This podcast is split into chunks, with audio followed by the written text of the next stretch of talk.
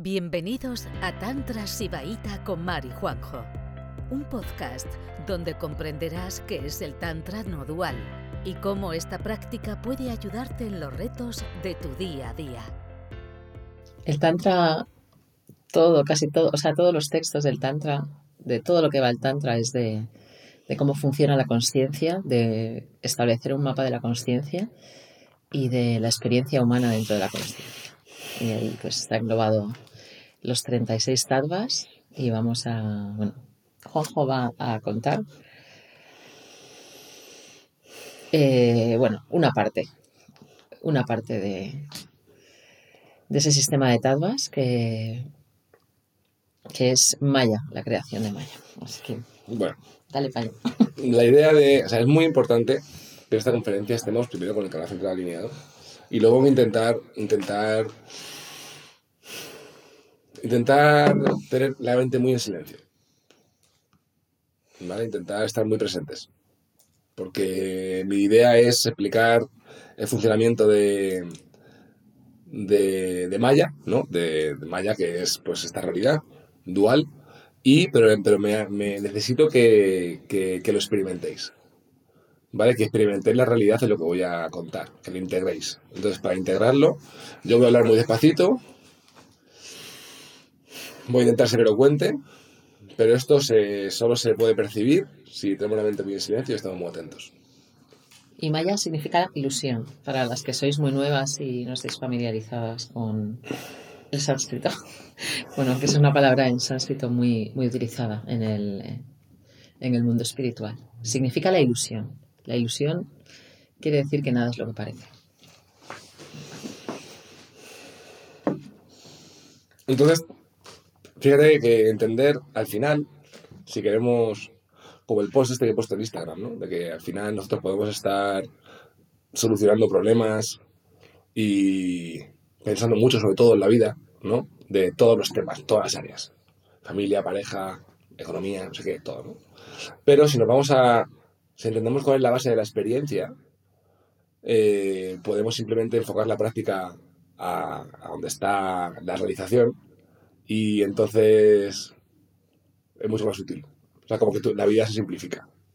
No tienes que estar ahí con diferentes frentes, sino que toda la práctica la diriges a donde importa y entonces todo se, se vuelve fácil y todo se soluciona, ¿vale? Eso es un poco el porqué de las conferencias místicas, ¿no? O sea, las conferencias místicas en realidad son las más prácticas a la vez, ¿vale? Las que más te pueden ayudar en tu vida.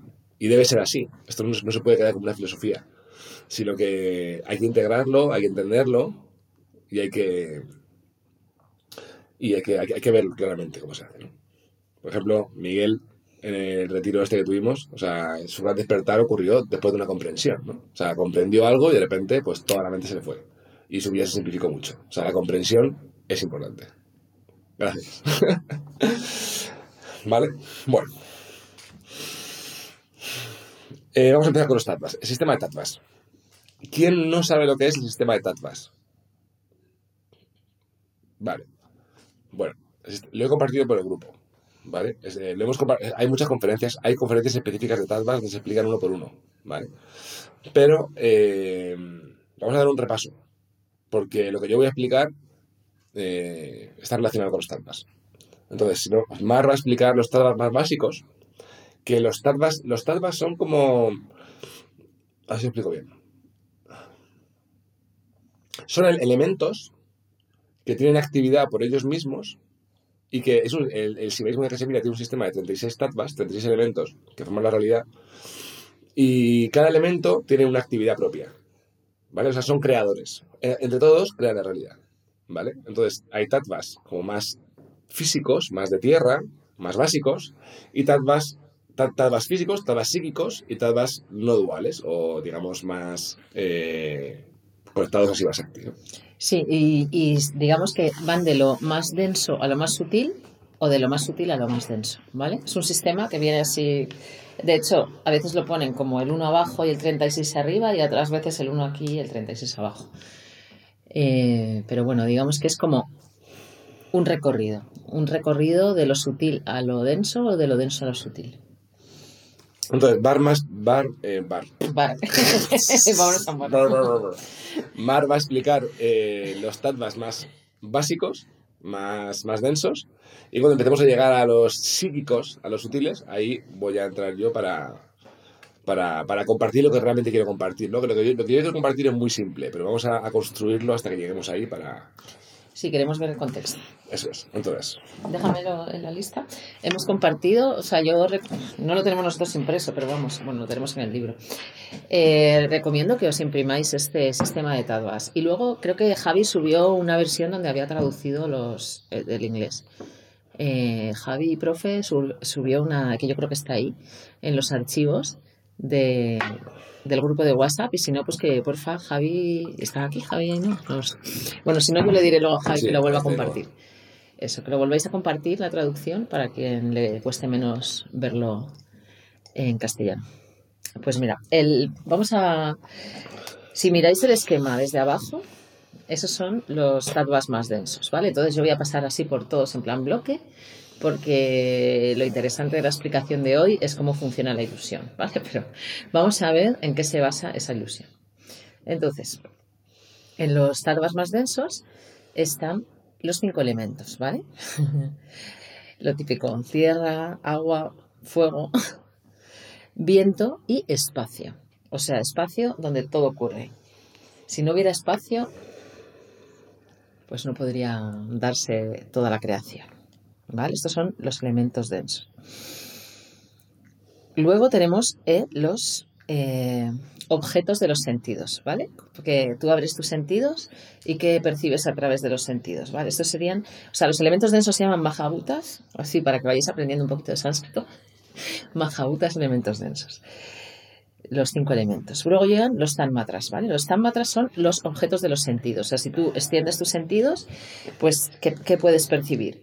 Sonido, tacto, formas, sabor y olor. ¿Vale? Los productos que se perciben a través de los sentidos. ¿vale? Entonces, estos son los elementos densos, estos son los elementos más sutiles. Bueno. Eh, carmendrillas, ¿vale? Los elementos de la acción. ¿Cómo ocurre el tacto, el sonido, todo esto, no? Pues hay unos órganos, unos órganos de la acción, que sería la boca, que te permite hablar, las manos, ¿eh? que te permiten agarrar cosas, los pies que te permiten desplazarte, los genitales que te permiten procrear, ¿vale? y otras cosas más agradables que procrear. eh, y el ano que te permite expulsar, ¿vale? Entonces, estos son, serían los órganos de la acción y luego están los órganos ¿eh? de la percepción, que serían los oídos, la piel, los ojos, la lengua y la nariz, ¿vale? Que son los elementos. Entonces, claro, o sea, si tú eres un ser humano, pues para empezar, estás hecho de elementos densos, ¿vale? Y luego tienes unos sentidos que te permiten eh, percibir los elementos densos, también los elementos sutiles y unos órganos de la acción, ¿vale? Y unos órganos de la percepción. Estos son la base del sistema de tattvas que van, pues eso, desde el que serían eh, pues 20, los pe- 20 tattvas inferiores. Aquí luego llegan las famosas tres mentes, que quien no ha oído hablar de las tres mentes, ¿lo explico esto a partir Sí. de ahí? Bueno, entonces digamos que los primeros... los, órganos, los órganos de la, ¿eh? Como, de la cognición. Los- Los primeros 20 tattvas simplemente explican por los elementos más básicos y sus características y la interacción que esas características tienen con nosotros, ¿vale? Básicamente. La madera, pues tiene un poco de tierra, fuego, esto hace una, una sensación, nosotros, nosotros podemos percibirlo, ¿no? La interacción, ¿no? O sea, vale, guay. Físico. Ahora de lo físico pasamos a lo psíquico. Lo psíquico, eh, para el Tantra hay tres, tres mentes. Tres, tres mentes. Está la mente. Bueno, me explícalo tú. No, explícalo tú porque sí. Tenemos eh, tres mentes, los órganos de la cognición. Entonces, es súper importante esto, entenderlo de las tres mentes y ahí nos ahorramos un montón de problemas. O sea, hay una mente que le llaman mente manas, que es la mente que procesa, pues procesa información. Sin, sin ella, pues no seríamos, que no sabríamos ni qué frío, ni se hace frío, se hace calor, ni... Pues eso, la mente simplemente que procesa información. Y luego está la mente buddhi, que es la mente intelectual, la mente que te permite pues hacer tu trabajo, hacer el proyecto de tu semana, eh, hacer una ecuación, saber cuántos plátanos tienes que comprar para, para el bizcocho. Es una, una- es una mente operativa, ¿vale? Que te ayuda a hacer cosas. ¿vale? Eso, la que te dice, la que sabe cuál es el camino a casa, por ejemplo. Y sabes volver a tu casa ya. y luego está la mente Hankara, que es la mente creadora de la identificación con el yo. Entonces esa mente es pues, la que nos crea todos los problemas. O sea, estos tres órganos de la cognición es un problemón, ¿vale? Porque es la mente que, que genera mucha confusión, ¿vale? Es la mente que te habla de ti mismo, de tu historia personal en los tres tiempos, de dónde vienes, a dónde vas, eh, qué traumitas tenemos, cuáles hemos sanado, cuáles no. Te dice, en esa mente a Hankara hay un montón de condicionamiento, ¿no? Para empezar el familiar, que ya algunas sabéis lo duro que puede ser el condicionamiento familiar, pero luego ya todo el que te haces tú. Cada experiencia traumática, ¿vale? Cada experiencia te crea un condicionamiento de alguna manera, pero la experiencia traumática te crea un montón de condicionamientos. Como una vez me enamoré, salió mal, cada vez que me enamore saldrá mal, ¿vale? Esa mente te cuenta ese tipo de cosas. Que hace una mosca aquí en invierno. Ya ves, ya ves, ya ves, me acaba de pasar por aquí. Bueno.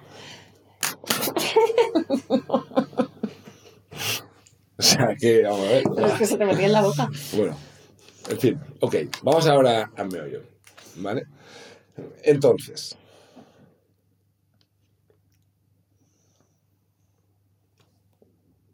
Tienes la mosca. déjame la mosca.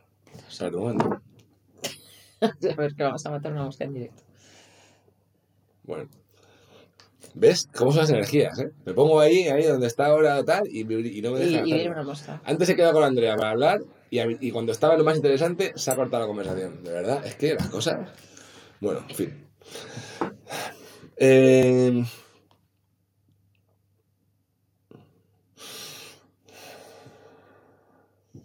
Más allá de las tres mentes está lo que llaman está lo que llaman el tejido y el tejedor.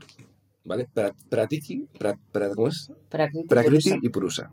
Prakriti y Purusa.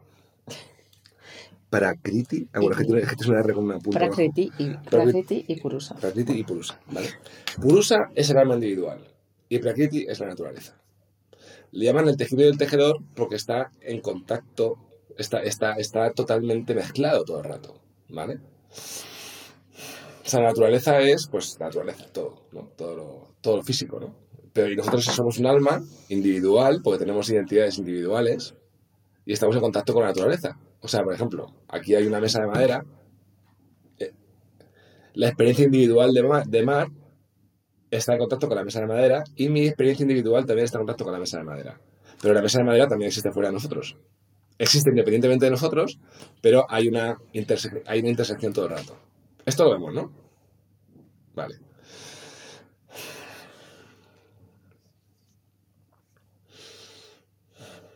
Entonces, Purusa, el alma individual, está como encerrado, ¿vale? Está encerrado, o sea, los, los- los próximos tattvas son lo que llaman en el tantra las corazas. Las corazas es simplemente un... porque todos sabemos que en la cosmología tántrica nosotros somos conciencia y vibración y somos Shiva Shakti y somos el universo entero. Esa es la realidad última. Nosotros, todo lo que vemos, todo lo que experimentamos, incluso lo que no vemos y experimentamos, todos los agujeros negros de las galaxias y todo está creado por nosotros, ¿vale? Por la fuerza de la creación, de la que somos parte. Esa es un poco la cosmovisión. Entonces, ¿qué pasa? Eh, para tener esta experiencia dual, eh, Shiva coge un- una porción de él y se enjaula, ¿vale? Crea un alma individual y se enjaula con unas corazas. Yo sobre todo, las corazas ahora las voy a decir, las corazas son el espacio, el tiempo, la sensación de que nos falta algo, ¿vale? De que no, de que no somos, de que no estamos completos, ¿vale? El conocimiento limitado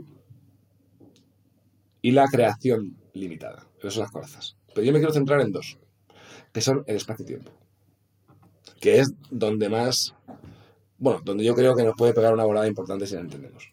¿Vale? La ¿eh?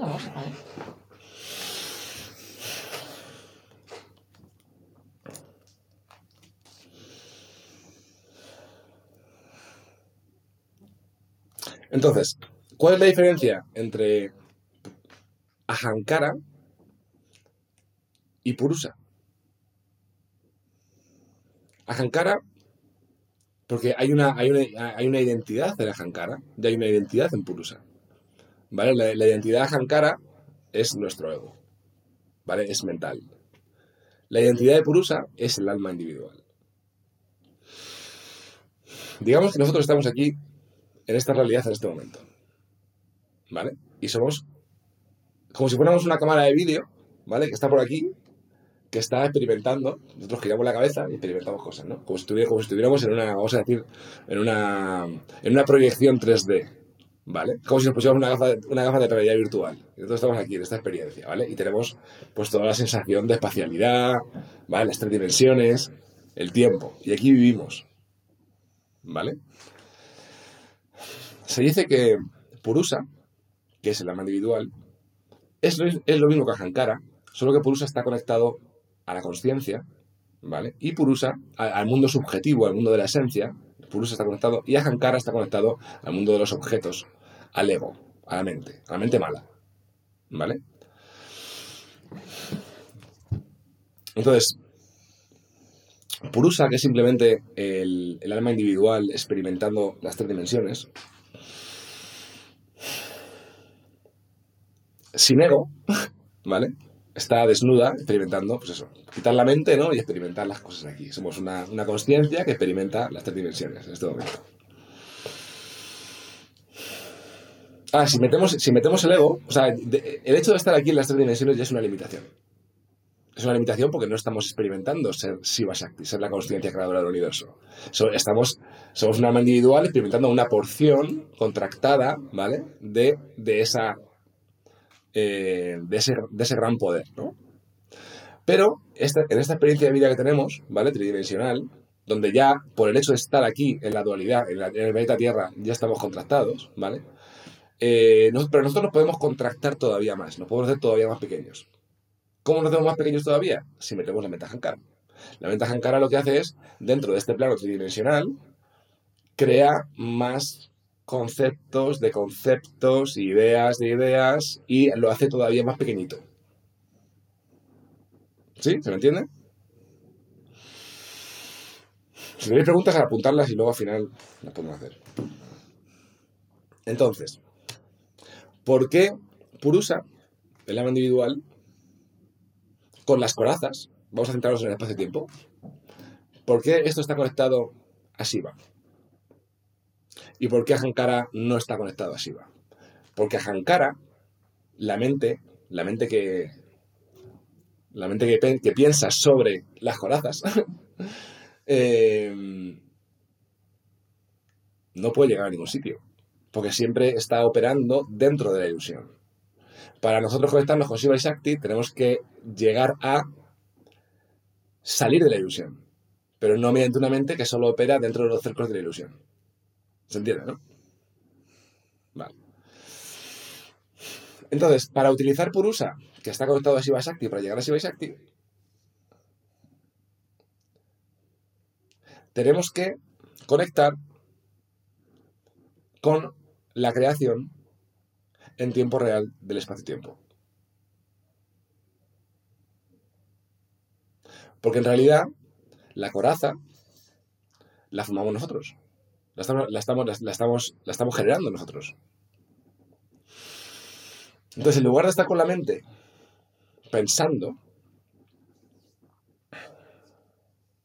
que entonces de alguna manera hay una, hay una identificación con la mente Hankara, con la mente, con la mente que piensa dentro, de, dentro de, de- del espacio-tiempo, podemos hacer un ejercicio de meditación, respirar,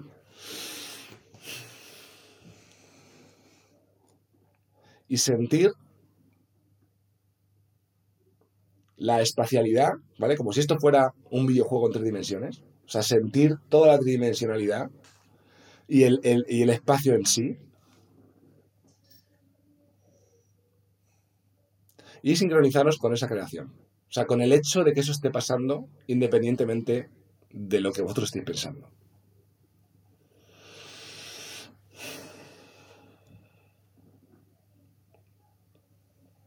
Y en el espacio-tiempo está todo Maya.